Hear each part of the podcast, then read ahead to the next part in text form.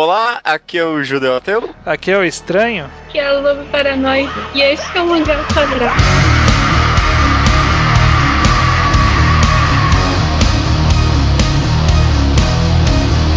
Estamos aqui estranho e estamos aqui lobo. Olha só. Oi. Oi. Olha, temos uma convidada neste mangá ao quadrado. Que maravilha, né? Primeira participação feminina presencial no Magal Quadrado. É verdade. Como você se sente, Lobo? Está intimidada? É, eu tô nervosa.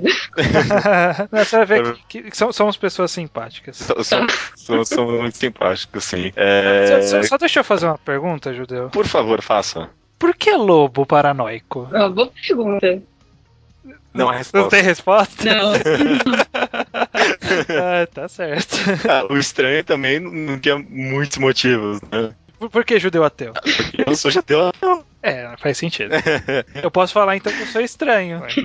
Que não dá pra falar que é uma loba paranoica, né? Ou será que dá? Ou, ou- ou será que dá? V- v- vamos descobrir isso e muitas outras coisas neste mangá ao quadrado, que é um mangá em quadrado, né? E, como sempre, vai ser uma análise com spoilers. A gente vai analisar a obra com spoilers, só que acho que, meu, dessa vez, se você não leu esse mangá e quer escutar, não, não faça isso. Não tem. Não, você provavelmente não vai entender esse podcast de qualquer jeito. Hum. E se você não leu, não vai entender duas vezes. Então, não há necessidade, né? É, nunca há, né? Nunca. Não, se você não leu o mangá, não escute, não tem nenhum sentido, eu acho, né? E do que, que a gente vai falar hoje, Judeu? A gente vai falar de duas obras dos autores que eu esqueci o nome, como é que é, como é, que é mesmo? Os irmãos Ah. Nishioka. É, Irmãos Nishioka. O, a- a gente vai analisar o Journey to the End of the World, Jornada para o Fim do Mundo, e o Godchild,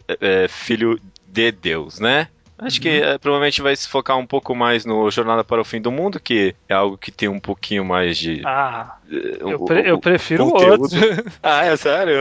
Ah, eu gostei mais de Jornada pro Fim do Mundo. Ixi, Eu- vamos, conversar. Vamos ver. Vamos ver, vamos ver isso aí então, mas de qualquer jeito acho que nem as duas obras eu já prevejo, acho que não vai ser um podcast tanto de análise, a gente vai conversar sobre as duas obras, né? Acho que ninguém tem a pretensão neste momento de analisar por completo qualquer uma dessas duas obras, né? Godchild talvez, né? Filho de Deus é mais provável. Agora, tentar desembrulhar tudo que é Jornada para o Fim do Mundo acho que vai ser bem complicado. Mas vamos ver, vamos ver. V- vamos começar aqui então, quem sabe um pouco de como vocês conheceram essas obras, quais foram suas primeiras impressões. Começando com você, Lobo, você que tá aqui convidada, você teve uma primeira impressão boa dessas duas obras? Bom, eu não faço ideia de como conheci, mas eu lembro que o primeiro mangá que eu li deles foi o Kami no Kodomo. E eu fiquei com medo de ler depois de passar umas páginas dos capítulos, porque eu tava com medo de perder a humanidade, aí eu evitei reler. Só que eu acabei relendo. E, Aí- e- e- e no final gostou bastante? Não, não, o Kami no Kodomo não, eu fiquei meio louca depois de ler. Agora, o, o Jornada para o Fim do Mundo eu gostei muito, muito, É, muito mesmo. eu, eu já falei isso aqui uma vez, mas é, no final das contas eu descobri que a que eu tinha lido pela primeira vez foi justamente Jornada para o Fim do Mundo. É, é, meio engraçado, mas eu, eu, não tinha pego muito nesse negócio de, da obra ser meio repetitiva no começo e tudo mais. Eu larguei, nunca mais li de novo. E aí você meio que obrigou a gente a ler aqui e eu gostei bastante. Eu gostei bastante das duas obras, na verdade. E foi, foram duas leituras bem curiosas pra mim. Eu fiquei um pouco louco depois também, principalmente depois de Jornada para o Fim do Mundo. Eu não sabia nem o que pensar no final. É, eu li o Jornada pro Fim do Mundo primeiro, também foi por recomendação. Eu tinha até começado a ler, já tava separado, tava no tablet, tava esperando pra ser lido, mas eu dei uma folheada e eu pulava pra outro volume. É sempre assim. Eu olhava e falava, ah, vou ler outra coisa.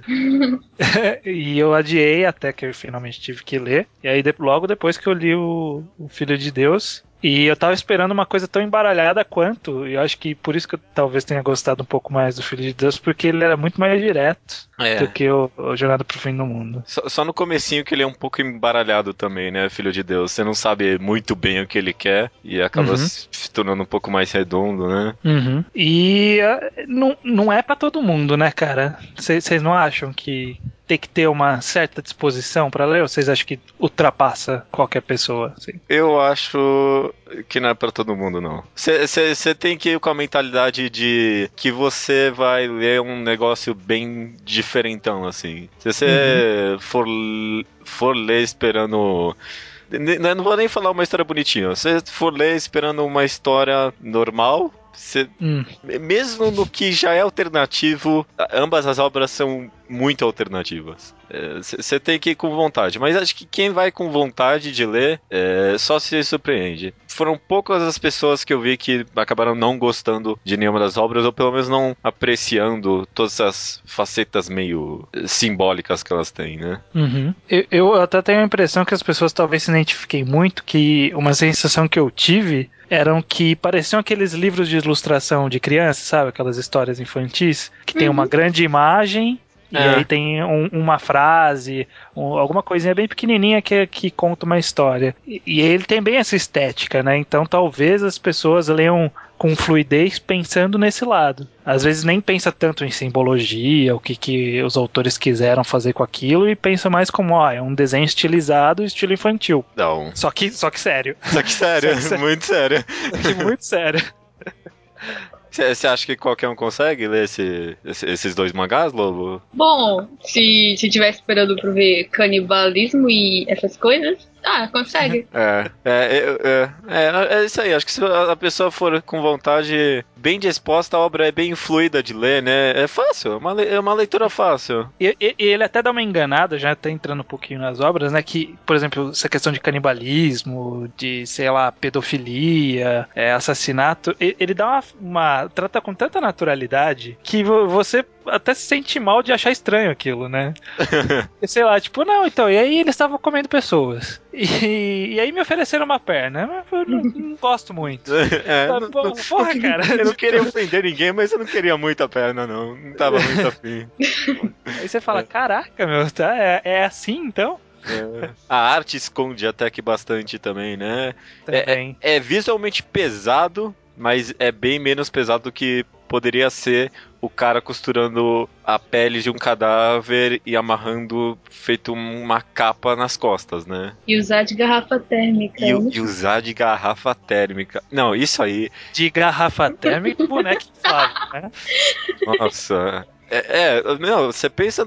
É, é, mais asqueroso pelo conceito do que pela arte, né? Porque eu olho para aquilo e não é tão horroroso assim. Eu acho que deve ser justamente a intenção, né? Uhum. Dar essa floreada e abordar esse tema bem, bem pesado, né? Imagina se fosse visualmente é, realista. Como seria essa cena? É, é, cê, cê, prefiro não imaginar. Melhor não imaginar, né? não só da jornada do fim do mundo, como do, do Filho de Deus também tem algumas coisas que. Nossa. Ah, comer cocô, essas coisas. Né? Ah, não, ah. Isso, aí é, isso aí é levinho. É, a, é, Filho de Deus tem muito, né? Aquela, aquele arco em que ele começa a matar as pessoas. A, forma com que ele mata as pessoas é, é, é horrível mesmo, né? Uhum. É, é, pior do que aquele MP de Psycho, já leu? Eu não. Ninguém, ninguém. Ah, é um mangá que tem umas cenas de matança muito violentas, enfim. Eu não sei se vocês vamos tentar começar por alguma das duas, tentar ver o que a gente extrai. Vamos começar é. com, com. Filho do Deus. Com Filho de Deus, então? Já, já que eu tô na minoria aqui, né? pra começo, o que, que, que, vocês acharam do mangá em geral, então, Filho de Deus? Lobo, por favor. Ai, caramba.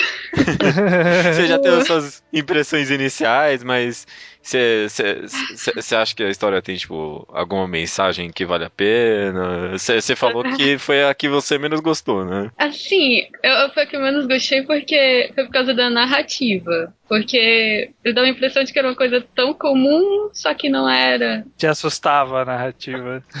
Não, não me assustava, me deixava meio estranha. Dava a sensação de que eu tava cometendo algum crime, como se eu estivesse participando junto com o, o protagonista. Parece que eu tava testemunhando os crimes dele. É, ah. então, porque, porque, porque ele fala com você como com uma naturalidade, né? é, então, aí tem esses garotos aqui, aí eu mandei eles matar uma galera.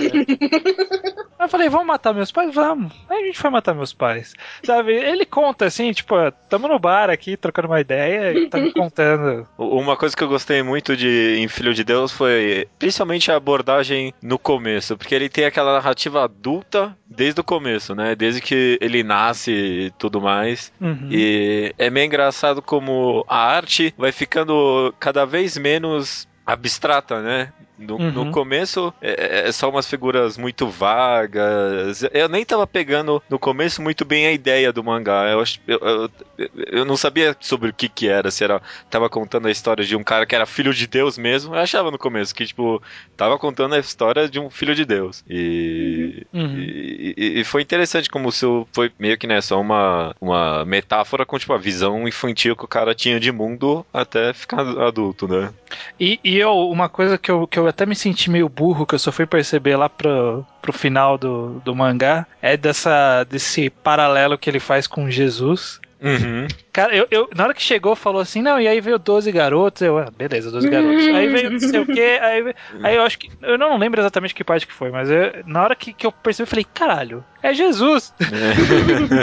E, é- e aí você vai revendo tudo, você fala, nossa, tinha várias referências, né? Aham. Desde, tipo, ele nasceu de braços abertos, e tinha uma cruz, sabe? Que, que muito óbvio. Uhum. Eram 12 apóstolos, comiam o- a carne, esse é minha carne. É, é, e depois o garoto vai lá e trai ele e tudo mais, né? Um dos próprios apóstolos, entre aspas, né? Ah, eu só percebi isso quando eu vi o nome do capítulo que era Judas. É, eu É. também, eu também. Eu só percebi aí mesmo. Eu- Quando deu Judas lá, eu. Ah, tá. É sobre isso mesmo. É, mas eu acho que, o- que talvez o- a, a discussão principal possa ser em cima dessa figura que é o, o personagem principal, que jamais é nomeado, né? Na verdade, nas duas obras não nomeia o personagem principal, né? Uhum. E vocês acham. Vocês têm a mesma impressão que eu, que o autor apenas estava contando uma história de um ps- psicopata? É, sim. O, o Bem, bem. surgimento de um psicopata desde o nascimento até o fim da vida. É. Assim. É, e, e passando pela forma com que ele pensa, né? Que é-. É porque a gente vê a construção dele do, da infância, o que, que ele pensava e o que levou ele a ter as atitudes que ele tem. É. É, na, na- na verdade, às vezes acaba ficando meio bizarro. Né? Que, tipo, ah, eu tive vontade de matar meus pais. Porque eu não sei. tive vontade de matar meus pais. É, mas você vê que o cara era meio perturbado, talvez desde o começo, né? Eu não sei Uhum. muito bem o que pensar, no final das contas, É. sobre ele. Se ele se, se ele nasceu assim, ou se, tipo, fo- foram as circunstâncias que acabaram levando ele a ser assim. Eu, eu lembro que um amigo meu que cursou alguma coisa que eu esqueci o que era, falou que esse negócio de comer cocô e brincar com as fezes indicava que a criança parece que ela ia ser normal, alguma coisa assim. Mas acho que ele extrapolou isso. Principalmente quando deram. Eu, eu comecei a a pegar a essência do mangá justamente aí, né? Quando deram a massinha de modelar pra ele, e aí teve aquela cena dos corpos no chão e tudo mais, né? Hum. É, que a gente via. Ta- Talvez, né, ficando aquela coisa, né? Porque ele era uma criança que parecia ser muito bem dotada, porque ele falou que ficou em pé antes que todo mundo. E, tipo, todo mundo demorava, sei lá, não sei quantos meses, ele em quatro meses já tava em pé, aí tentavam derrubar ele, ele não caía, e aí, tipo, forçaram ele a cair e riram dele, né? Tal, aí fica com aquela sensação que aí começou a construir o ódio dele pelas pessoas, que ele odiava os seres humanos. Mas, é- mas obviamente é uma coisa muito besta, né? Tipo, só isso servir pra, pra Uhum. pessoa resolver ser o que ela é. É. Ele também foi criado como menina, foi meio esquisito isso, né? Ah, é verdade, né? Teve disso também. É. Caraca, esse menino foi meio perturbado desde criança. É. Verdade. Mas é, eu, eu, eu acho que no final das contas, eu sinto pelo menos que ele meio nasceu com essa, entre aspas, doença de ser psicopata, né? Porque Sim.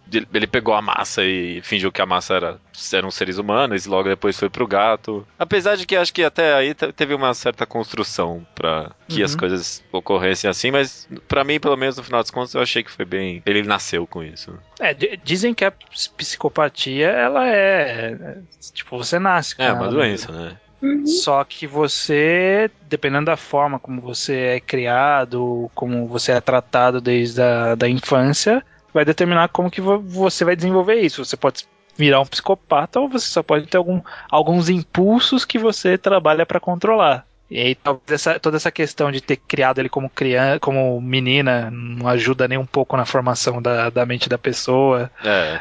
Tem que fazer aquilo quando criança de colocar o peso nas costas dele e derrubar. São, são pequenas coisas que atrapalham no crescimento da pessoa. E aí ele. E aí, quando ele já era uma pessoa meio perturbada, ele ainda foi exposto lá ao estupro da menina que ele gostava. Aí eu acho que ele pirou. Sim. É, Que, que aí ele já, já tinha aquilo dentro dele e, e despertou na hora que ele viu aquilo e, e, e aí foi loucura, né? Porque estuprou a menina ali, e aí começou a matar a galera. A- Aí desandou o garoto.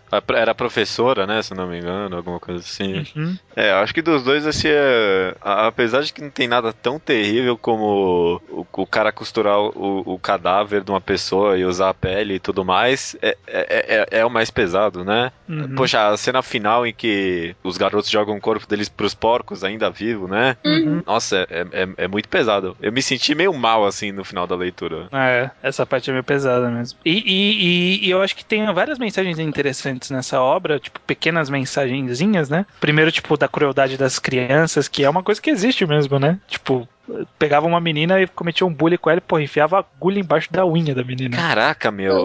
Puta, isso foi horrível. Puta que pariu. E essas eram as crianças normais, entre aspas, né? Não, mas que. Não. O, o autor deu umas, umas exageradinha aí também. Que criança faz isso também? Coloca a agulha embaixo da unha da outra criança. Cara, crianças são cruéis. É, Elas não têm noção, crianças são cruéis. é pode ser. gente- O que a gente mais tem é obra de criança fazendo esse tipo de É, coisa. tudo né? bem, né? Tem, tem, tem, tem sim um pouco. Ma- mas no, na hora que ele começa a matar, por exemplo, que ele começa a matar os mendigos, ele fala: quando eu matava as crianças era a maior comoção na cidade, né? Aí quando eu matava mendigo, ninguém falava nada. Ninguém ligou, né? É, tem, tem- tem umas pequenas mensagens, sim. Sim, é, é bacaninha, é bacaninha. Essa é menos simbólica do que do que o Jornada para o Fim do Mundo. Ela é bem mais direta, embora tenha alguns pequenos simbolismos religiosos, esse tipo de coisa. Mas eu, eu gostei, eu gostei. Eu não, sei porque vocês gostaram menos. Não sei. É, é, talvez por ser mais diretão assim mesmo. Eu achei legal, eu achei legal, mas é como se já tivessem feito essa abordagem da mente de um psicopata antes. Não dessa forma, com certeza, mas eu achei menos original. Ah, Ok, e, e- e isso eu, eu permito argumentar. E também é muito perturbador. Puta que pariu, viu? Ah, então é por isso. Vocês são, vocês são duas mocinhas. A, sens... a sensação que o mango me causou que me fez não gostar tanto dele. E também porque mataram um gato. Eu não gosto de mangá que mata Ah, gato. é, é, eu conheço Pode- gente que é assim não, mesmo. não pode matar bicho, mas pode matar gente. Mata o mendigo, mata a criança, mata a criança, faz violação anal em gato. to... Mas não violação anal em todas as crianças, ele falou, não né? pode matar gato. Mas apareceu Gato. as tripas do gato ali. Não hoje, não hoje. Tadinho do gato. Tá, tá ok, então. Beleza. V- Vamos, vamos pro, pra segunda obra que é Jornada para o Fim do Mundo. Essa, como já foi dito até agora, é bem mais cheia de simbolismos e tudo mais. Acho que é, é praticamente impossível a gente tentar analisar tudo que a obra tem a oferecer, Uhum. mas a- alguns pontos dá pra gente tentar atacar aqui, ver o que cada um achou. A- a- essa é uma obra, aliás, que acho que cada um consegue ter uma opinião bem própria, né, sobre o que cada coisa significa, né? É, é- essa é uma característica de, dessas obras mais simbólicas, né? Quanto mais abstrato é o, o que é apresentado, maior é as possibilidades de interpretação, né? De diferentes interpretações. E como aqui tem bastante coisa abstrata, né? É. Essa aí é até difícil entender de, de onde parte a história, né? O, o que, que ela quer contar. Eu entendi aqui, pelo que eu vi, a maioria das pessoas também entenderam, que é sobre a jornada do cara de explorar as mais variadas, os mais variados lados da psique humana do lado mais existencial, né? Tentar entender o existencialismo humano, né? Mas não É. só isso, na verdade. Uhum. É, é- Uhum. é meio que uma, é meio que uma história sobre um cara que resolveu largar tudo e ir pra uma jornada, né? É uma jornada de autodescobrimento, da, uma fuga da rotina, né? Que ele que, que a gente já é apresentado nas primeiras páginas dessa rotina dele. E aí essa fuga da rotina que é uma fuga que aparentemente é mais psicológica do que física de fato, né? Talvez as viagens físicas sejam representações de experiências mentais, não sei, não sei. Ou não, né? Não dá nem, vamos, vamos nem discutir, isso. Tá... vamos discutir isso, né? É como se ele tivesse viajado com a cabeça e não indo pra lugar nenhum no fim, porque ele voltou pro começo da história no final. É, tem, tem isso no, no epílogo, tem isso, né? O cara voltou pro É. quarto, né? Se alguma coisa aconteceu ou não. Voltou pro quarto e voltou mais ou menos pra rotina, né? Porque ele acordou, aconteceu É. as mesmas coisas, as páginas se repetem. Só que aí quando ele sai da casa que ele tem uma visão um pouco diferente do mundo do que ele via antes da viagem, né? Uhum. Aí depois disso a sociedade começa a condenar ele. É, é bom. Termina com aquele boa sorte, né? O- o- uma coisa de interessante que eu reparei nas páginas iniciais é o, o mangá apresenta essa rotina dele, né? De, de que ele acordou mais autoconsciente do que nunca, com mais ciência do que nunca antes. Ele faz essa comparação de que ele não conseguia amarrar os sapatos dele e os sapatos estavam tão emaranhados quanto o próprio sentimento dele, né? Uhum. Aí na primeira, na primeira vez tem isso, e na- só que na segunda rotina, não sei se vocês repararam, quando ele vai fazer essa, essa comparação dos laços dos sentimentos, na, na, na primeira rotina não tinha nada no chão, mas na segunda tinha uma bota e um sapato, tipo, sem cadarço. Mas ele vestiu o sapato com cadarço. Tipo, na- nas primeiras páginas tinha. Uhum. Na, na- na segunda rotina tinha tanto uma bota quanto um sapato que não tinha um cadarço. Então, tipo, eu, eu meio que interpretei isso. Acho que. o- eu, eu tento entender que o autor não colocou nada aí à toa, né? Parece que foi bem detalhada a obra. E eu acho que, o- como interpretação pessoal que é minha, que é, é como se o personagem meio que escolheu tomar esse caminho de fazer essa jornada desde o começo, sabe? Ele escolheu usar o cadastro emaranhado. Uhum. Uhum. Não, tinha, não, tinha, não tinha pensado por esse lado. Nem, nem tinha percebido nesses outros sapatos aí. Você teve uma análise mais profunda que a minha aí. É, e aí, e aí começa a jornada dele, né? Tipo, a, a- aquela primeira página de. mostrando a página aberta e falando sobre a liberdade ser sufocante e tal. Uma primeira página bem interessante, né? Uhum. É, mo- mostra tipo a confusão dele, né? Que- Porque logo em seguida mostra aqueles vários caminhos à disposição dele, né? A liberdade é realmente tá, tá realmente sufocando ele, né? Ele não sabe o que fazer com essa liberdade que ele tem. É, é mais ou menos o questionamento que a gente vê em Solanin, né? É, eu juro É, que eu a- fiz. a eu pela liberdade nisso. e não ter certeza do que fazer com essa liberdade. Até ali ele tava só fazendo. andando de bobeira pela cidade. É, ele até escorregou, né? Parece que tem tipo um resgate à infância, né? Ali, como se tipo a infância, me- meio que uma análise sobre se a infância é ou não é a parte mais feliz da nossa vida e tal. Mas parece que Uhum. tipo, pe- perde a graça rápido pra ele também, ficar escorregando na grama, né? Não tem, não tem muita graça ficar escorregando na grama quando você cresce. Então, Tem sim, tem sim.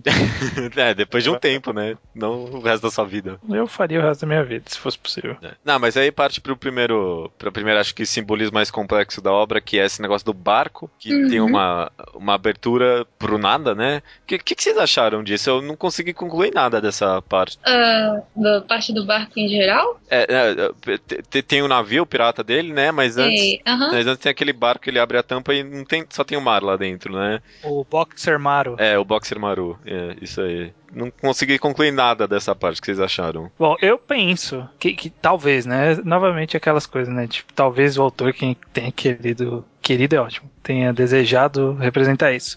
Mas o que eu penso é que, em primeiro momento, ele tentou entrar no barco e ser levado pelo barco. É, tenta, tipo, tentando deixar o futuro levar ele, a vida levar ele.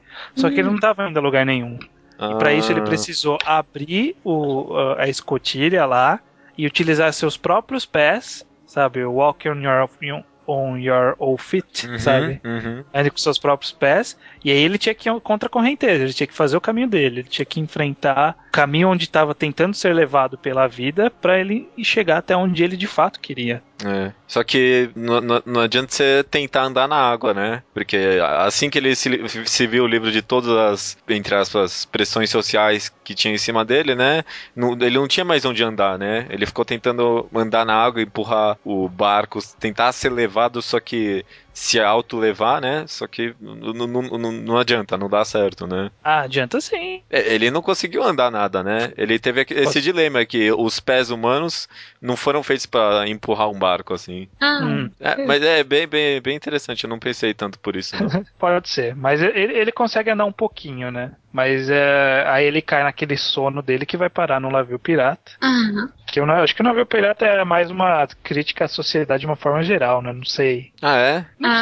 sei. O que o barco me passou é que ele virava uma espécie de nação depois, né? Uhum. Aí se autodestruía e ele parecia ter ser tipo o capitão do navio, sendo que ele era tipo uma representação de Deus, que ele é fortemente presente no início e no fim acaba sendo esquecido. Uma Uhum. coisa assim. Ah, eu, eu, eu, eu, eu não pensei por esse lado, nem pelo lado de crítica social. É, eu, eu pensei mais pro lado de, de que quem, é, essa coisa de aristocracia, né? Porque os escravos começaram a se coordenar e os escravos começaram a ter líder, mas o pessoal que era funcionário dele continuava sendo fodão. fodão.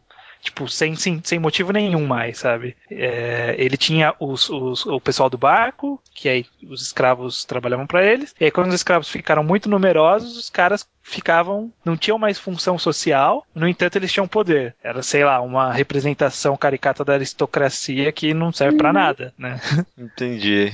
É, Eu entendi isso aí como uma crítica ainda na- seguindo aquela ideia de que o cara tá tentando se libertar de tudo e mais, né? O, o cara encontrou esse negócio fodão, que é ser o capitão de um navio pirata, e ele tem todo um esquema lá e tudo mais. Só que conforme vai se repetindo, o, o, o, o que é super legal pra ele acaba virando uma rotina de novo. É, é- é- é É. muito rápido que a Ah, emoção a emoção do navio pirata virou a cidade em que ele tava desde o começo de novo, sabe? É muito rápido. Ah, assim como está com aquela, aquela mulher também, virou rotina depois de um tempo. É, exata, é, não pensei por isso, mas é exatamente a mesma coisa, né? Ele se, ele ele se liberta com a mulher lá e deixa de ser emocionante muito rápido, né, pra ele. Uhum. Entendi, é uma é uma mensagem meio triste, né? Que quando você começa a fazer o que você gosta, uma hora você vai cansar daquilo, né? É, é, é. Que nem Porque você consegue comer chocolate que você gosta até uma hora, né? Depois você enjoa e tem que encontrar É. algum outro doce. Enquanto é alguma coisa que você faz ocasionalmente, é ótimo. Na hora que se torna a rotina, Uhum. para de ser legal e passa a ser rotina, justamente, né? É. Eu- Nessa parte do, do barco pirata, a única coisa que eu não peguei muito bem a mensagem é esse tubarão que ficou até o final aí. Quem? O tubarão. Tubarão? É. É, mas só uma coisa que tem nesse- nessa parte aí, vai se repetir adiante da, da história toda, é que as pessoas elas não têm rosto, né? Você percebeu? É. Ele, ele tá tão. Ou, ou ele tá tão alheio ao mundo ao ponto de da aparência das pessoas não importar nem um pouco pra ele. Uhum. Né, apenas o que elas representam, ou ele tá num sonho, naquele sonho que você não, não reconhece as pessoas, sabe? Que no sonho ninguém tem rosto. Só que você sabe quem são as pessoas, mesmo não tendo rosto. Então talvez seja uma dica de que é um grande sonho, Uhum. ou, se talvez seja só uma simbologia realmente de que ele tá pouco se lixando pra todo mundo, né? Até a mulher que ele ama não tem rosto. É, curioso, curioso. Eu, eu não sei. Pensando aqui, talvez seja tipo para representar que é uma jornada pessoal assim mesmo, né? É só sobre o cara mesmo, mas ninguém importa, sabe? Uhum, pode ser também, pode ser uma jornada de descoberta pessoal. É, e aí a gente foi parar na ilha do- dos comedores de inseto. Que. é, Na, é, na verdade, do- dos comedores de inseto, não. é, Dos comedores de homens, né? de pessoas, né? É. Ou, ou não. Tem, um- tem- tem um inseto que come a pessoa e que vira uma pessoa e que é comida. É, só que o inseto é, é uma pessoa, no- desde o começo, né? Na verdade. Então, né? Tem, tem, tem, tem essa, essa, essa coisa que fica meio, meio não tão bem explicada, né? Que ele fala que ele vê as- os insetos, que eles têm forma humana, mas depois tem aquela história de que parecia que as asas estavam grudadas na, na mulher, né? Não tinha essa história. É. E que talvez não fique claro se realmente existia esse tipo de inseto. Ou se realmente eles tipo usavam isso como uma desculpa para não se sentirem tão culpados de comer os seres humanos, né? Uhum. É, eu interpretei como a segunda análise mesmo. Mas é meio engraçado, porque de- depois parece que o, o corpo da mulher que o cara começa a carregar, parece que as asas nunca desaparecem, né? Tipo, é, elas ficam meio murchas, meio grudadas ao corpo mesmo, depois que a mulher morre e tal. Eu não sabia o que pensar direito, não, sobre toda essa parte aí. É, é- é uma das É. simbologi umas simbologi simbologias mais complexas da obra, eu acho. Qual? Do. do... Tá, essa O toda a parte aí, essa toda a parte, tem toda o- o- um conto lá do folclore e tal. Uma coisa que um amigo me falou é, é que to the End of the World é uma história de amor. Aí eu achei muito louco. História de amor? Oh, mas é- eu acho que dá pra entender fácil assim. É, dá. Pouco, né? É, porque no final acabou virando o amor por uma garrafa térmica humana, mas é, tipo, até o final o cara só queria estar perto daquele cadáver, A né? garrafa. É, É que ele mesmo matou. é, que ele mesmo matou. É. É, mas, mas, mas eu acho que. a gra- São, é, são tipo as várias faces do amor, né? Até o fim, que é a destruição. E ainda sentir a saudade. É, no final ele E a ficou. possessão, né? Porque ele leva ela e. é, mas no final ele ficou. O último desejo dele foi ficar com a mulher, né? no- entre aspas. É. Não sei o que pensar também. É, é, é, É. é uma história de amor. É bem complicada, mas é. Mas sobre toda essa questão do canibalismo, eu acho que, eh, pensando novamente que, que há uma crítica social na obra de uma forma geral, né, dessa coisa de rotina, também tem toda essa coisa do o, o homem comendo o homem, né? O, Uhum. o homem é o lobo do homem. Então, tal, eh, eu acho que é a, a interpretação mais óbvia que dá pra tirar disso, né? Cada um por si, você tem que comer os outros pra sobreviver. Que é um mundo que ele tá tentando não fazer parte, né? Que ele tá tentando fugir justamente. E aí ele tava tentando vencer esse mundo, vencer esse, esse costume de se comer as outras pessoas, é, através do amor, olha aí. que coisa. Ele, ele combateu o, o individualismo do mundo tentando unir-se a alguma pessoa. É, Não deu muito certo, mas. é. Pa- Partindo mais pra esse lado da rotina, ele tentou fugir da rotina com o amor, né? Mas o amor muito rápido virou rotina pra ele de novo, né? E, e, e pra. Que, aliás, a repetição de páginas, genial, né?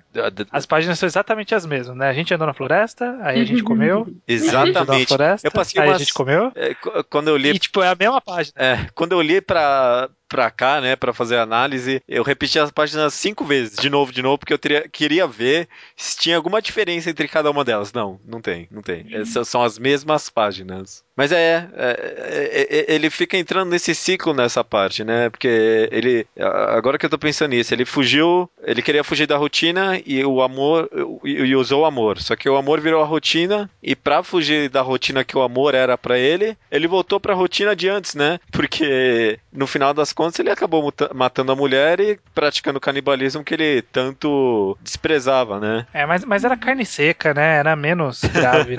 É. Aliás, bem desagradável a cena dele carregando o, o cantil nas costas, né? Nossa. A primeira vez que ele encara o deserto, que tá ela atrás, nossa, que, que cena desagradável. Mesmo sendo estilizado, é muito desagradável. Porque é tudo amputado, é feio, né? É, é- É. é bem pesado, sim. E tem a forma humana, né? E aí quando ele vai beber água, ele beija ela. Aham. Nossa, gente, pra quê? Co- Como, como vocês acharam isso pesado e ach- não, não acharam isso pesado e acharam o outro pesado? Por causa da narrativa. É, porque a descrição dele também. é- é- é- é- ele não sente nojo, né? Ele sente dó. Ele mesmo fala, tipo, não tinha o que fazer. Eu tava com sede e era o único orifício do corpo dela que tava aberto. Então, o que, que- que- que ele podia fazer? Ele, se, ele, ele, se, ele sente remorso também pelas coisas que ele faz, né? É, mas, mas supera rapidamente, né? É, o cara tá numa jornada. Logo em seguida. Acho que tem muita coisa pra analisar nessa parte, mas vamos mandar uma pulada. ah, que ele, tipo, vira um camelo, sei lá. É. É. Que, que, que que é isso? Eu- é- é- é- essa parte eu. Foi, a parte que acho que eu menos entendi do mangá inteiro. Ele, é- é- ele vira um camelo e, e é isso? Que, É, ele é tipo um objeto para os humanos, alguma coisa assim. que, É. que, que, que vocês interpretaram nessa parte? Tu fiquei totalmente perdidaço. Lo- Lobo tem alguma visão? Ah, só que ele parece ser um objeto para os humanos e parece que ele também se sente inferior por causa disso, sei lá. Será que É. é. tipo. Como as pessoas começaram a enxergar ele por causa dessa jornada que ele tá fazendo? Tipo. Ah, eu acho que foi mais a sensação que passa como alguém que fica trabalhando 24 horas por dia e só vive pelo trabalho. É, pô, É, uma pessoa que tá numa posição melhor se sente mais alta do que ele. É como se ele fosse o camelo que trabalha para aquela pessoa. Entendi. E, e- é como se ele pertencesse a alguma outra pessoa, né? Ah, É, tem, Faz sentido, faz sentido. tem, tem isso sim. Isso meio que talvez conversa depois quando ele volta pra cidade e o chefe dele não tem ouvidos, né? É. Não escuta o que ele tá falando, né? Uhum. É, ta- talvez meio que conversa com isso um pouco. Só que aí no final terminou de uma forma muito bizarra, né? Esse arco aí. É, Foi, foi uma piada dos caras, né? Tipo. Ah, a gente tá Ah, te zoando, pode ir embora. Foi, foi, foi, foi uma piada. Só que ele não achou nada engraçado e eu, eu também não. Tipo, eu, tipo, eu compartilhei a sensação do cara. Esse mangá tem muito disso, na verdade. Eu tô tirando sarro, mas tem muito de você se sentir que nem o protagonista, né? No final das contas. É, eu, eu- eu sinto um- uma, uma certa culpa junto com ele quando ele carrega o cadáver no deserto e tem que ficar bebendo dele. É, di- diz o Steve McCloud que com, quanto menos realista é um, um personagem, mais fácil é de você colocar qualquer coisa ali. E inclusive se colocar ali, né? Quanto Uhum. menos quanto menos ele lembrar alguma outra pessoa, mais ele pode se parecer com você. Então talvez essa seja a identificação que você sente com o personagem principal. É, com certeza. Aí ele avança, vai pra cidade, encontra dois velhos na entrada. ah, no portão. Eu, eu não saquei dos velhos também. Ah, eu viajei muito naquela parte dos velhos. Quando ele, ele tá lá no portão e entra, olha pra trás, vê os tios com roupa de banho, ganhando forma mais humana, mais infantil. Parece que eles tinham tirado a vaga de alguém no emprego. Isso mudou a cabeça dela para eles atrás dos sonhos, enquanto ele continuaria seguindo a mesma trilha fracassada. Aí Olha. eles, eles parecem ter se afogado, tipo, como se tivessem se cegado pelo próprio sonho, alguma coisa assim.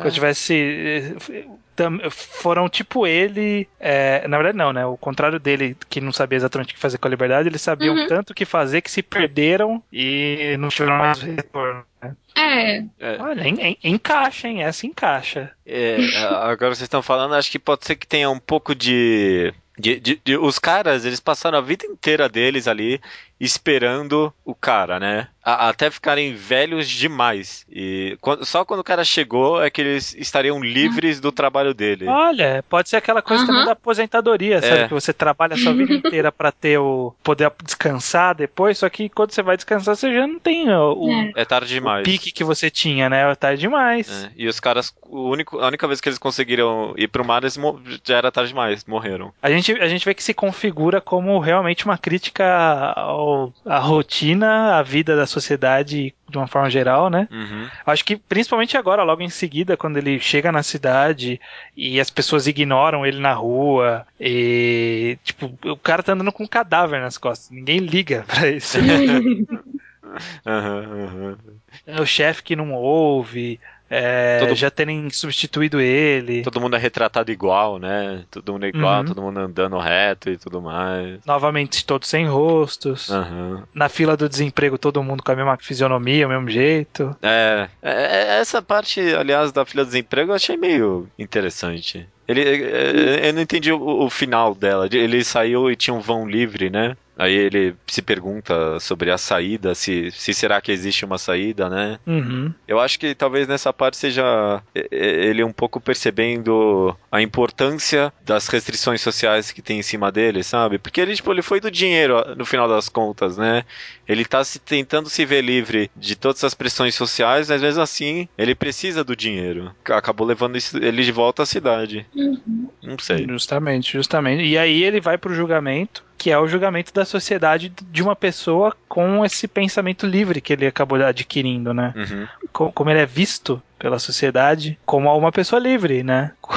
E como ele é desprezado por isso, justamente. Uhum. Eu não sei, parece que tem um pouco de julgamento social e um pouco de julgamento próprio também, né? Eu, eu não- eu Uhum. não, não, não sei o que pensar direito dessa parte. Eu, eu também tive essa análise, que é a sociedade julgando essa atitude que ele acabou levando, né? Isso e Uhum. o fato dele ter matado uma pessoa, né? Uhum. Tem- Tem esse detalhe também. É, mas a, a frase clássica que ele diz que ele não gosta de que ele eu odeio todo mundo. Aham. É, é mais ou menos isso, né? Esse é o crime dele, odiar todo mundo, porque é, torna-se recíproco, né? Aham. Tô- eu tô passando a- as páginas aqui, né? Tem, tipo, a parte que o advogado, entre aspas, dele falou, perguntando pra ele, né, por que ele, por que ele voltou, é, se ele nunca tivesse voltado, é, essa situação, essa situação nunca aconteceria. Então, acho que, a- a- a- com isso em mente, acho que ele voltar pra cidade é ele desistindo da liberdade, da- da- dessa busca de liberdade total que ele teve. Só que agora que ele voltou, não tem mais volta, sabe?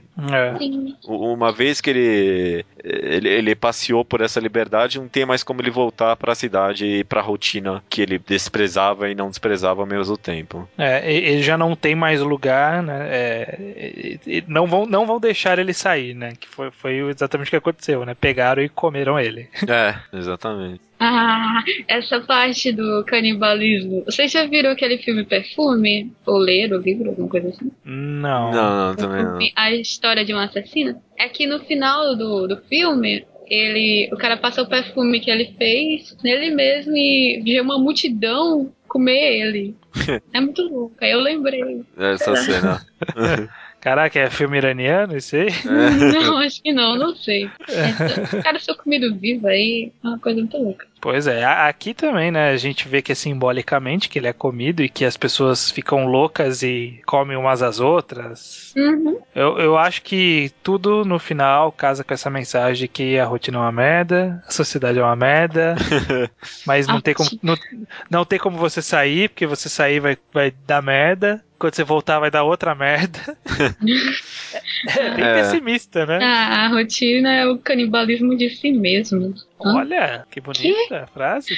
É. Que coisa. Sim, aí no final, no final mesmo, quando ele entra lá na barriga da moça, É. ele fica em posição fetal e tal. É. Parece que tudo vai começar de novo. O lugar que ele nasceu, também é o lugar que ele vai morrer. É muito louco. É, teve esse, esse negócio meio cíclico, né? Uhum. E aí eu, eu acho que justamente essa mensagem é meio triste, é meio.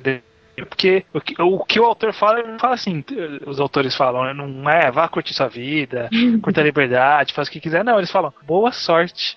É. É, mas no final É, até. o- a, a vida, a vida é assim, boa sorte. É, mas no final o cara diz que a vida dele não é infeliz também, né? Eu acho que no final o, o, o personagem sobre apreciar essa liberdade controlada que ele tem, sabe? Será? Será? O que, que você acha, Lu? Eu só lembro daquela frase que fala no final que todo mundo é um assassino e que todo mundo é uma vítima. É, tá, tá tudo ali, tá tudo ali. Mas eu, eu acho não, não, que ele não. Não, não, não- não ficou bem no final da história. Ele, ele simplesmente aceitou. Ele Ele aceitou. falou: é, não tem muito o que fazer, então boa sorte. Ah, co- Conversando aqui, eh, eh, só pra comentar uma coisa final, acho que agora que a gente analisou passo a passo, eu acho que faz até que bastante sentido toda essa mensagem de liberdade. Pra mim é tipo, o é exatamente isso. No começo ele queria se livrar da liberdade, só que ele viu que a Se liberdade livrar da liberdade, não. é, né? digo, con- conquistar a liberdade, né? Aí teve aquele É. negócio de liberdade sem propósito, depois ele queria que a liberdade levasse ele só e não conseguiu. Depois ele percebeu que qualquer coisa que ele tentasse fazer voltaria à rotina. Depois é um ciclo de tentar se livrar da rotina impossível pra ele. Eu- Eu acho que, a- a- a- entendendo agora, talvez, a parte do camelo é meio que ele interpretando que esse negócio de liberdade absoluta meio que não existe, sabe? Ele chegando a essa conclusão. Por isso que logo em seguida ele tenta voltar pra cidade e não consegue mais, né? Uhum. Talvez, não sei. Tô, tô, Não sei, não tô, sei. tô jogando aqui, só jogando análises. É, pra encerrar, né, que já é bastante longo, Uhum. eu queria conversar um pouco com vocês sobre a arte. Porque muita gente por aí pode dizer que a arte é ruim, que a arte é mal feita, que existem problemas na arte, né? Exi- Existem aquele, aquele grupo de pessoas que internet afora que gosta de, de falar, não, isso aqui tá mal desenhado porque não tá realista. Eu, E- eu acho Pode falar. Diz, diz. Eu acho que a arte trabalha mu- muito bem com o estudo da narrativa e com a mensagem que quer passar. É, a gente até chegou a comentar no começo, né? Muito. Encaixa, encaixa bem demais, viu? Encaixa bem demais, eu acho. E, e eu acho, inclusive, né, que talvez tenha, algu- alguém tenha a impressão que é por incompetência ou algo do tipo, mas eu vejo que há um, um grande trabalho de detalhe no, na arte. Que mesmo que ela pareça um desenho de criança, tudo ali foi pensado, né? Você vê que pequenos detalhes fazem bastante diferença na narrativa, né? E mesmo que, por exemplo, não demonstre profundidade, proporções humanas reais, não mostre um braço se mexendo de verdade, mesmo que pareça ser desenhado com um desleixo, há um trabalho ali de preocupação em parecer desse jeito. Uhum. Os, a própria forma com que é, esse negócio meio surrealista, né, que ele constrói os cenários, né, eu que uhum. acho que comprova isso. O cara tá tentando fazer um negócio meio surreal, assim, de propósito. Acho que não é uhum. não dá nem pra imaginar que é, pelo menos eu, que é falta de capacidade nem nada. Só o cabelo do personagem principal já mostra que não tem capacidade, porque haja saco para fazer fiozinho a fiozinho vez que o cara aparece. Puta, toda vez, né? Toda vez eles fazem aquele cabelinho fio a fio. é, com certeza. É, mas considerações gerais, então, judeus, tem alguma coisa a dizer? O que você achou de uma forma geral da experiência? Muito, muito interessante, muito interessante. No final das contas, eu me senti que, mas talvez a obra cause um pouco essa sensação de que eu não sou culto bastante para entender tudo. um pouco. Desculpa. Pensando aqui, essa sensação talvez seja um pouco um, um certo demérito da obra, mas é uma obra para se ler várias vezes, pensar um pouco. Foi, foi, foi muito legal conversar ela com vocês aqui. Bacana, bacana. Lobo, explica pra gente o que, que você pensou quando nos passou essas obras pra gente conversar. Bom, eu ia recomendar o Milk Closet, só que a Beta tinha feito um post. Aí eu fui recomendar esse, a Beta fez um post depois. Aí tá bom. ah, mas acontece que eu não via muita coisa desse, desses mangás na internet. Eu disse pra escolher um deles porque eu queria saber o que, que as pessoas pensavam sobre pode ser que eu estivesse viajando demais ou não, é. essas coisas. É, a, a, review que a Beta fez há uma semana atrás aí foi realmente a única que eu encontrei sobre a obra. Não tem mais nada falando sobre ela. É. Formal é a única, né? No, uhum. no Updates, My Name List, você até vê umas opiniões, mas a galera. Cara, no o Kami no Kodomo, o cara. É o, o filho de Deus. Tem um cara no My Anime List que ele, que ele fez uma análise comparativa com um Monster. Sabe, tipo. Que? É, eu não entendi tipo, também isso. Ele, ele fez. Eu não entendi. Eu não entendi porque, tipo, era tudo assim. Não, mas Monster faz isso melhor, mas essa obra que? faz isso melhor. E, por quê? Porque ele achou essa relação e ele achou que fazia sentido fazer essa análise. Vai, vai ver esse negócio meio psicopata e Monster tem o Johan e tal. É, ué, são histórias de psicopatas, logo são parecidas. É, né? e devem ser comparadas, tá certo. Todos os romances são iguais também. Então... Mas beleza, tá bom. E você, tá alguma consideração final, estranho? Eu, eu tô tranquilo. Eu, eu, só tô chateado de ser o único que ter, ter gostado mais do Filho de Deus. Mas alguém, espero que alguém nos comentários que tenha lido os dois vá dizer que gostou mais desse também. Tomara. Vamos ver. Tomara. Eu acho que não, mas tomara.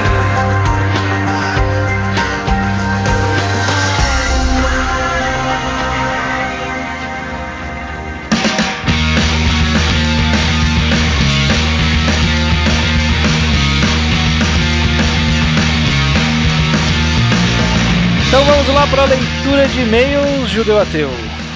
Vamos lá do episódio 64, Carisma. Olha só, sobre carisma. Para qual e-mail as pessoas que estão interessadas em nos mandar um e-mail envia o e-mail, Judeu? Não, só quem está interessado, mas quem não está interessado também pode enviar e-mail para o mangaquadrado@gmail.com. Pode enviar sugestões, recomendações, reclamações. A gente não vai fazer muita coisa com ela, mas você pode reclamar do que você quiser. Pode enviar mangás que a gente recomendou e você leu para a gente colocar na sessão Slowpoke Report junto com comentários de episódios passados. Uhum. Ou pode enviar uma sugestão, uma recomendação de algum mangá ou algum quadrinho, alguma obra em áudio para a gente colocar nos programas de recomendações depois de recomendação minha, né? Costuma ser entre a cada três ou quatro episódios. Exatamente, o próximo, se não tivermos nenhum imprevisto, vai ser daqui a três episódios. O que o da Lobo é nessa semana, meu semana que vem, você, e aí vai ser o do Recomendação do Ouvinte, então dá tempo de você mandar. Dá tempo, dá muito tempo. Dá tempo até sobra. Judeu, a gente tinha comentado de passagem que a gente ia fazer um mangá enquadrado sobre Roshi no Samidare, que as pessoas deveriam começar a se preocupar, É, sim, começar a ler e ir atrás. É. E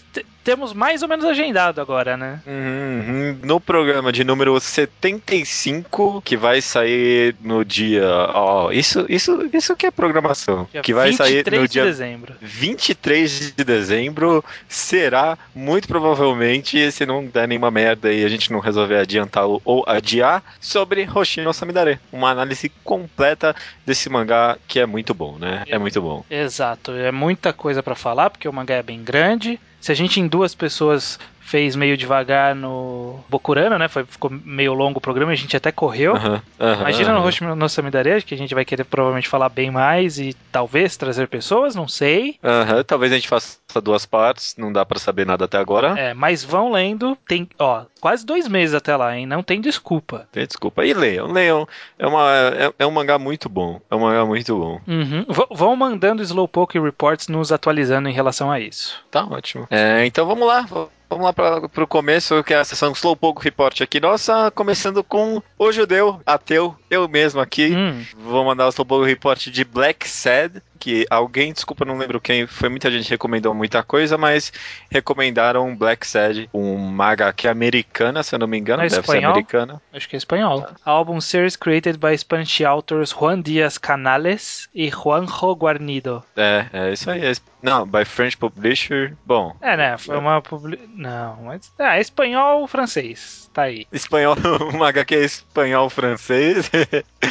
que recomendaram. Eu li só o primeiro capítulo, na verdade, mas é, é muito bom, cara, viu? Parece que esse negócio de eh, fábula com animais, animais tomando co- eh, conta de pessoas, esse tipo de coisa, parece que é algo já repetido, já manjado, mas o autor sabe trazer isso de uma forma muito única, num universo muito rico. Uhum. E no começo eu me preocupei um po- um pouco, porque eu, eu gosto muito de, do estilo noir, e parecia ser um pouco clichê demais de noir, mas o autor soube fazer muito bem feitinho, pers- personagens muito carismáticos. Eu amei, eu amei, eu vou continuar lendo. Black Sad é muito bom, viu? Leonardo Fuita, no- nos atualizando aqui nas leituras, ele leu Koe no Katashi, no, a serialização, né? Aham. Gostou bastante. Já passou do time skip de One Piece, ó, tá nos atualizando, tá quase lá. Tá rápido, hein? Tá rápido. E comprou o Solanin, logo logo lerá. E por fim nos recomenda de passagem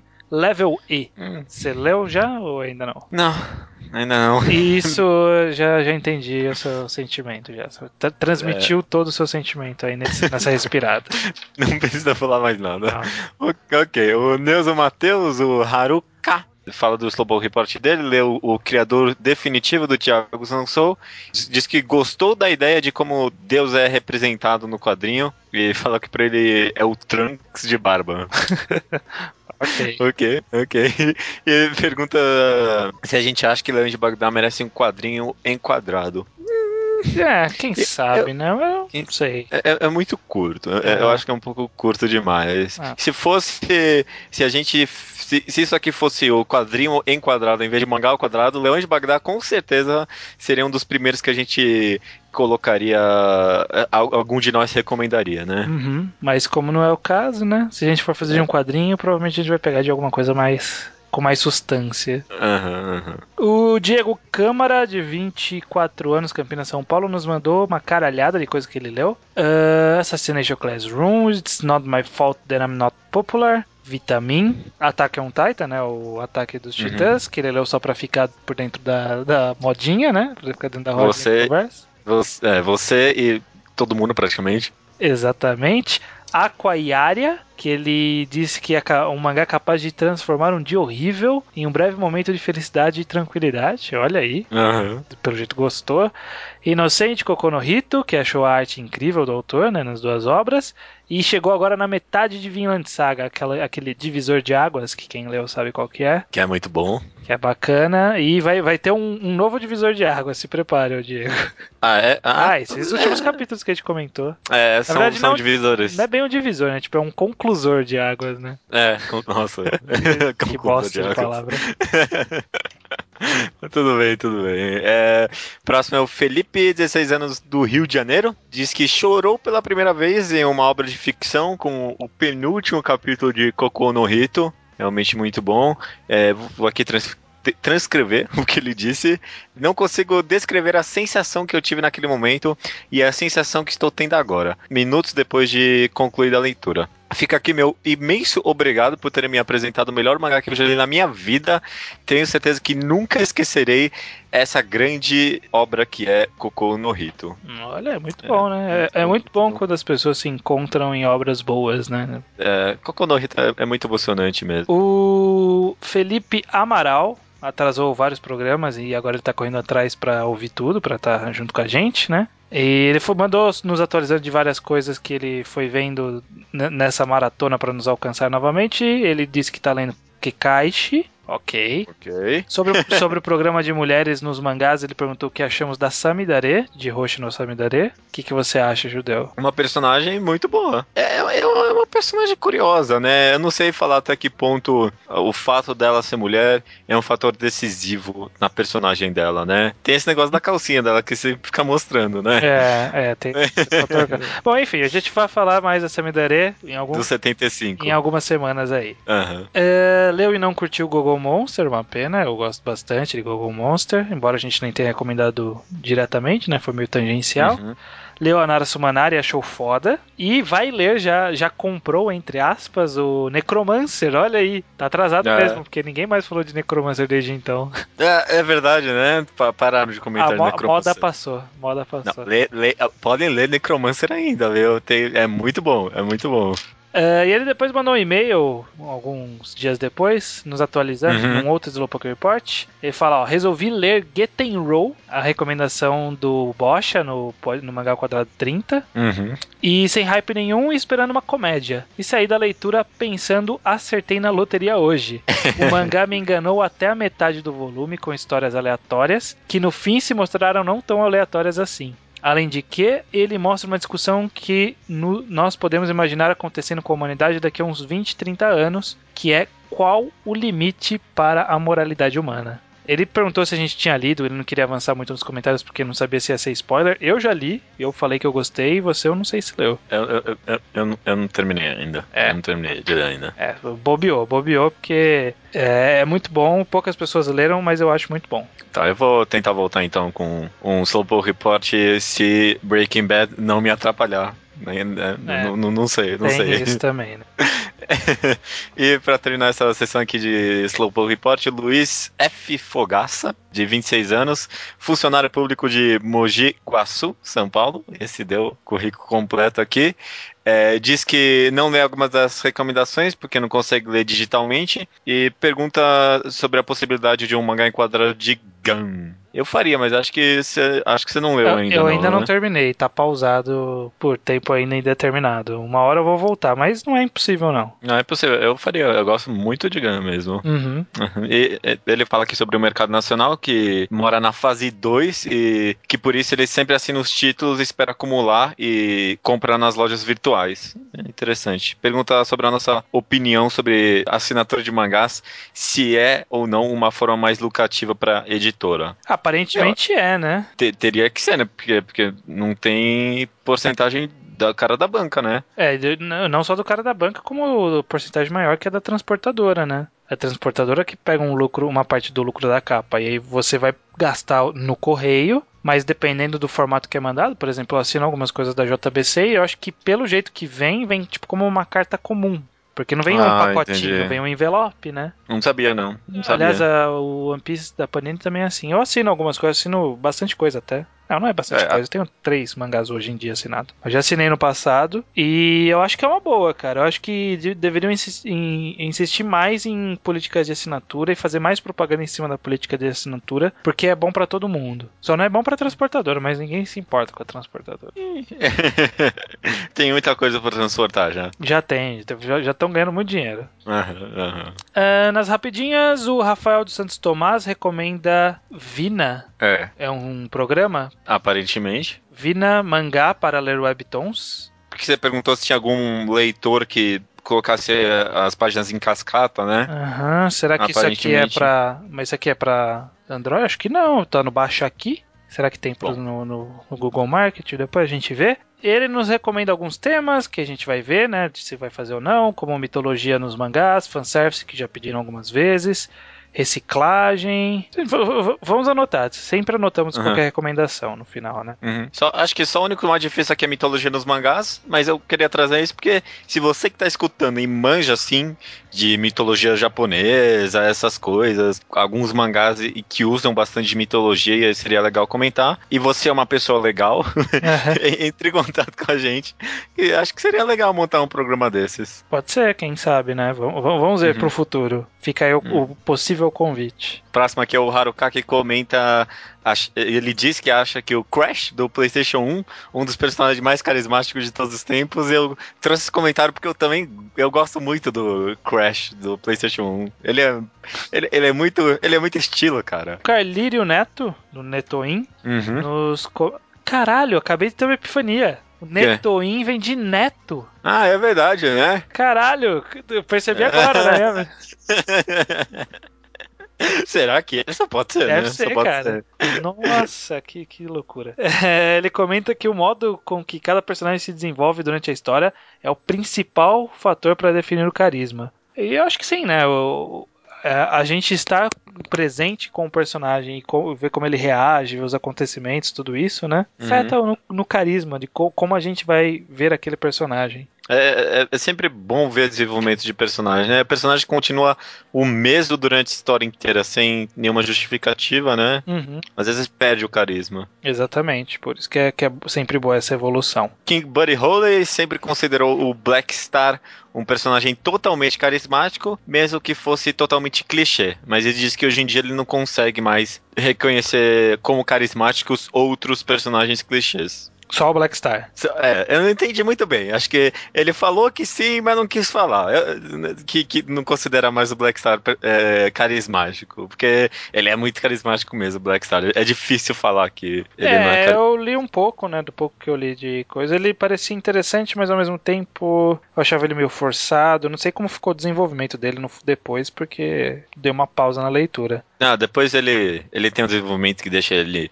algumas camadas a mais e tudo mais. É, então, então, deve ser isso, porque até onde li não vi nada de espetacular. Eu achava bacana, mas eu achava o Kid mais. O Dead Kid lá, como que era o nome do menino? Dead É, Death the Kid. aham. Eu achava ele mais interessante, ele tinha mais personalidade pra mim. Ah, o WM comenta brevemente sobre o carisma na política e na história, né? Que Uhum. políticos serem carismáticos e tudo. E como ele pode fazer com que você não consiga se voltar contra certa pessoa, né? Você, você cai no, no papo de uma pessoa que tem carisma. Uhum, uhum. Ele deu o exemplo lá do Lula e da Dilma, né? Que a Dilma, tipo, não tem carisma nenhum, né? Isso meio que se volta contra ela, na verdade, né? É, um pouco, né? Porque na, na política a gente não julga competência, a gente julga aparência, né? Uhum. Aparência é, de competência. é. Essa pessoa aqui tem cara de honesta, né? Tipo, a gente É, fala isso, né? isso. Já diria a música do Engenheiro da Havaí, que a gente acha o máximo se o cara mente, mas tem cara de honesto. É, exatamente. Chaturanga é o. É, O Aleph. É, o- ou é o Aleph Luiz, né? Ele considera personagens chatos, carismáticos, contanto que tenham atitudes lógicas e irra- irracionais. Tipo, o Takahashi de Real ou o Muragami de Brihindir. Bri, Brihindir, não, não sei pronunciar Esse isso. mangá que. Esse mangá aí, o novo mangá do autor de Elfen Lied. Aham, o Lin Akamoto. A Jéssica Yukinaime, não, não mais Yuki Anime, porque agora Ah, é verdade. Eu, eu aqui já tava lendo Yoki Anime de novo. acha o Ash de Banana Fish extremamente carismático. Acha que quanto mais tridimensional o personagem, mais carismático ele é. Isso é uma coisa que é bacana. O Diego Deguchi, lá do Otanipon, daquele canal do YouTube, ele me Uhum. mandou no Twitter um link de um de melhores mangás do Japão. Eu não sei se era um blog que tinha determinado feito a lista ou se era a votação de alguém. Eu não entendi muito bem como se compôs a lista. Mas aí dentre os primeiros estava Banana Fish e eu falei, caralho, meu, é tão bom assim? Falam, eu já ouvi falar ba- bastante também desse Banana Fish, viu? Sabe que era tipo Fênix em primeiro, tinha jo Caraca. Jojo por algum motivo, tinha Sabe, tinha uns mangás que, que pareciam ser realmente melhores da história, sabe? Tinha Kamui, um Legendary Aham. Kamui, não sei o que. Isso aqui é Banana Fish, sei lá no comecinho. Caraca, mano. Esse nome, né? Não parece ser o melhor mangá de todos os tempos, não. É, não é, né? Mas tá próximo, pelo jeito. Aham, aham. Se alguém recomendar oficialmente, talvez eu vá atrás. É. Quero, quero uma recomendação oficial. é. Ma- Manda por, por, por áudio. Por áudio a gente aceita melhor.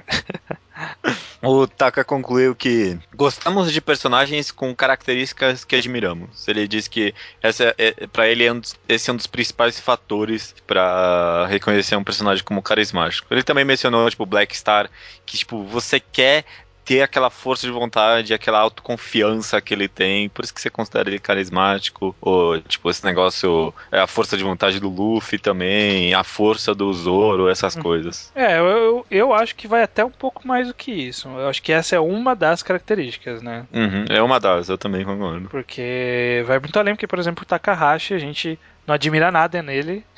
A gente É. apenas entende ele, porque ele é um escroto, ele é um chato e ele vai continuar sendo chato. Ele já era Exato. escroto antes e ficou mais escroto depois. É, O Diego Carneiro, Ca- eh, Diego Carneiro Câmara, novamente, diz que acha que carisma vem mais do quanto uma pessoa consegue conquistar a outra, levando mais em conta o que está por fora, como a beleza, a forma de falar, vestir e como age na presença dos outros. O exemplo dele é o do Johan e do Light, que Uhum. diz que é por isso que não consideramos Pum Pum e Mori carismáticos, né? Porque eles não têm essa coisa externa, né? De... É, Pode ser. Acho que tá mais. Acho que pro Mori mais do que o Pum Pum, porque o Pum Pum a gente meio que conversa com ele, né? É, eu acho que também tá meio, tipo, no- na definição da palavra carisma, né? É meio vago também, né? O que, que é, o que é carisma. Uhum. E é, pra terminar aqui, a gente tem um e-mail do Dudu Cedrin. E- Esse login dele me lembrou o Dededrim só. Lembra aquele, aquele comercial que passava na TV? Dede- Dededrim, Dededrim. Não, não lembra? Acho que isso aí não passava na minha cidade, não. é uma detizadora aqui. Cara, então deve ser daí mesmo. Nunca ouvi falar disso daí. É, ele diz Será aqui, que ele é ó. o herdeiro do. Do Dededrim, cara, será? Ah, não sei. Nunca é saberemos. difícil.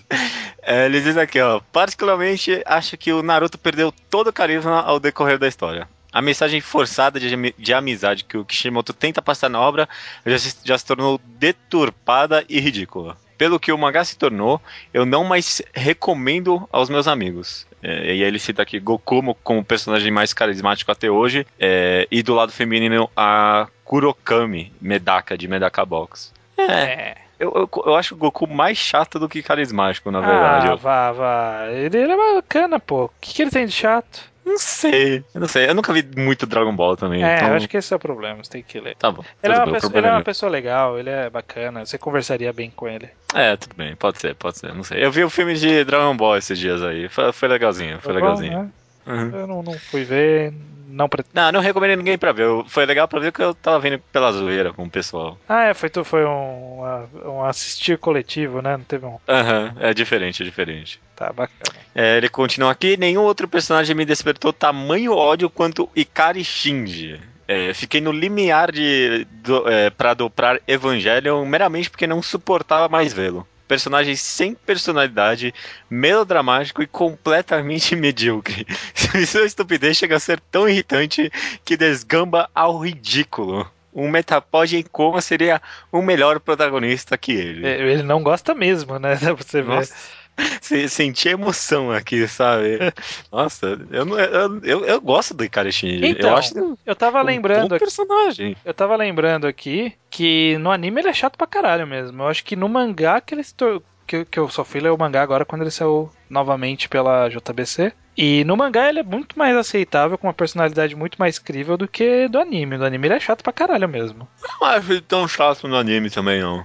É Não chato, é Não chato, sei se eu tô querendo ser muito do contra aqui. Eu não, não, eu não acho ele chato, não. é chato. Eu acho ele só é um pouco recluso. Não, também o não. pai dele é um babaca e. mas que- Não, que mas que é? ele fica nessa vou, não vou, vou, não vou por muito tempo. Fica chato isso. Ah, não, agora eu vou. Ah, não, não vou. Eu tô sendo usado. Ah, não, mas eu vou porque é meu pai. Ah, não, mas eu tô sendo usado. Ah, não, mas eu matei meu amigo. Ah, e fica nessa e vai, porra. Decide. Porra, mas o cara tá usando um, um robô gigante porque o pai dele só quer ele pra isso. É um personagem Não. cheio de problemas também. Ele irrita tanto que, que quando ele consegue finalmente tomar uma decisão na vida, a- o, o anime para pra bater palma pra ele. De tão indeciso que o cara é, dá até raiva. parabéns, parabéns. Parabéns. É. Parabéns. Ok, tá ok. É, esse episódio é o episódio número 65. Hum, O que, que você trouxe aí? Porque eu nem abri o Wikipedia ainda aqui. Qual, qual- qual é o Pokémon de número 65? Boa. Já que tá todo mundo falando de 65, de Pokémon agora. Todo mundo tá falando de 65. Parece ser o Alakazam. Mano, a- melhor psíquico, né? Puta que pariu. É, eu, sabe que eu acho meio bosta essa escolha de nomes, né? Desse, desse grupo de evolução. Abra, Ah. Cadabra e Alakazam. Porra. Mano, genial, bem bolado. Esse- bem esses bolado. dias eu joguei no Twitter que, pra mim, a- devia nessa nova geração ter uma, mais uma evolução de Alakazam e deveria se chamar Anara Sumanara. Sumanara, gênio, gênio.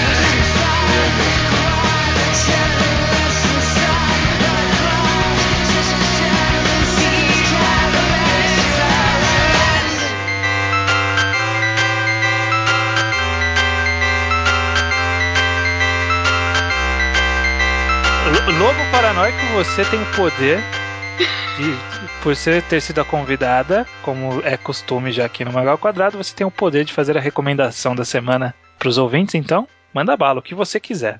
A primeira coisa que me veio à cabeça agora foi o mangá de Yumeniki. Um mangá que foi baseado no jogo de Kikiyama, que é um jogo que não tem fala nenhuma e ele é super interpretativo. Aí Hum. dá pra você levar em consideração o mangá como uma interpretação também do jogo. E, e quem não jogou pode gostar do mangá, e quem jogou também pode gostar. Não tem muita coisa diferente até agora. Ah, Como que É chama? sobre. É Yumeniki. É sobre uma garota que não é nem dito do jogo. Só descobriram o nome dela porque fuçaram os arquivos. O nome dela é Madotsuki. E ela tá num quarto. Aí, eu não sei nem se o quarto é dela, eu não sei nem se é uma menina. Ninguém sabe, na verdade. aham. Ela tá no quarto, aí ela deita na cama, aí dorme. Aí ela sonha, ela sonha que tá em um lugar que tem umas portas e cada porta leva ela pra um lugar diferente. E ela tem que pegar os efeitos de cada, de cada partezinha. São 24 efeitos e muitas pessoas interpretam os efeitos de forma diferente. É, e o mangá é, de, é do roteiro de Matigarita, que é um compositor de música de Vocaloid. E o autor, o, o ilustrador Hitoshi Tomizawa, o autor de Alien Nine e Milk Closet também. É, acho que é isso. Hum, por isso que você ia chegando. Ah, esse cara, esse autor. Agora que eu abri de novo aqui o Manga Updates, esse é o cara, é o cara que desenhou o bendito Battle Royale 2. Não, não, você não vai jogar o cara só por causa disso. Ele é- Não, Ah, cara. Você só leu esse dele? Não, ele tem. Ele tem. Ele, ele faz magabom também. Ele faz magabom. É, é, eu conheço esse ator também. Eu, eu já joguei é, Yumeniki, aliás. É um. É, é- é um negócio doidão, né? Tá entre a linha do experimental e o perturbador, assim. É, é- é um jogo. Você definiu exatamente o que é, um jogo interpretativo, né? Super. Você vai entrando nas salas e algumas salas tem um pouco de jogo, né? De você jogar mesmo, mas algumas é só exploração. É um, é um negócio doidão. Eu, eu- eu fi- fiquei curioso aqui pra saber como é que é o mangá desse jogo, porque. O mangá tá bem fiel ao jogo, apesar de ter fala. Aham. É bem fiel, porque ela vai na porta, pega o efeito, sai da porta, acorda, dorme. Ah, É isso aí. entendi. Então você pode meio que interpretar os efeitos do jogo no mangá. Entendi, entendi. Legal, legal. Parece. ser- Vou, vou, vou ler sim. Vou ler sim. Eu, pe- eu, nunca cheguei, cheguei a jogar muito Yumeniki, não, mas. Ah, então você não sabe o final. Ainda tá em publicação isso? Tá, acho que Eu tá no, volu- no capítulo 5 por aí. É, ele dá pra ler ele sem culpa, porque ele não é pirataria, ele é um mangá publicado online de graça mesmo. Ah, olha, aí, isso é uma vantagem. Isso é uma vantagem. Sem culpa. De- delícia. É, bacana, olha só, eu não, nunca tinha nem ouvido falar nem do jogo, nem do mangá. É. Mas, Pode, pode dar spoiler pra vocês dois? Ah, eu não sei se eu quero ouvir. É, pode dar ou não? Eu- se for bem de levinho. Vixe, não dá não. Não dá pra dar spoiler leve. Ah, então não. Não, eu também não quero, eu também não quero, não. Eu quero, eu quero, Tá eu quero, então. eu quero jogar Faz esse assim. jogo ainda. Faz assim, a gente lê e aí a gente te chama e você conta o spoiler. Ai, ai, é muito bom, é muito bom. Legal, legal, eu quero. Eu fiquei até com vontade de voltar a jogar isso aí. Então, ok, então. Recomendação. Ah, muito bom, uma boa recomendação. Nossa, pegou de surpresa É, aqui. Bem, bem- bem diferente, legal. E o Menique pela Lobo aqui. Muito obrigado pela participação, Lobo. De nada. É, é, Foi mu- muito proveitoso, muito obrigado mesmo. E a- a- até mais Lobo. E até semana que vem estranho, né? Até.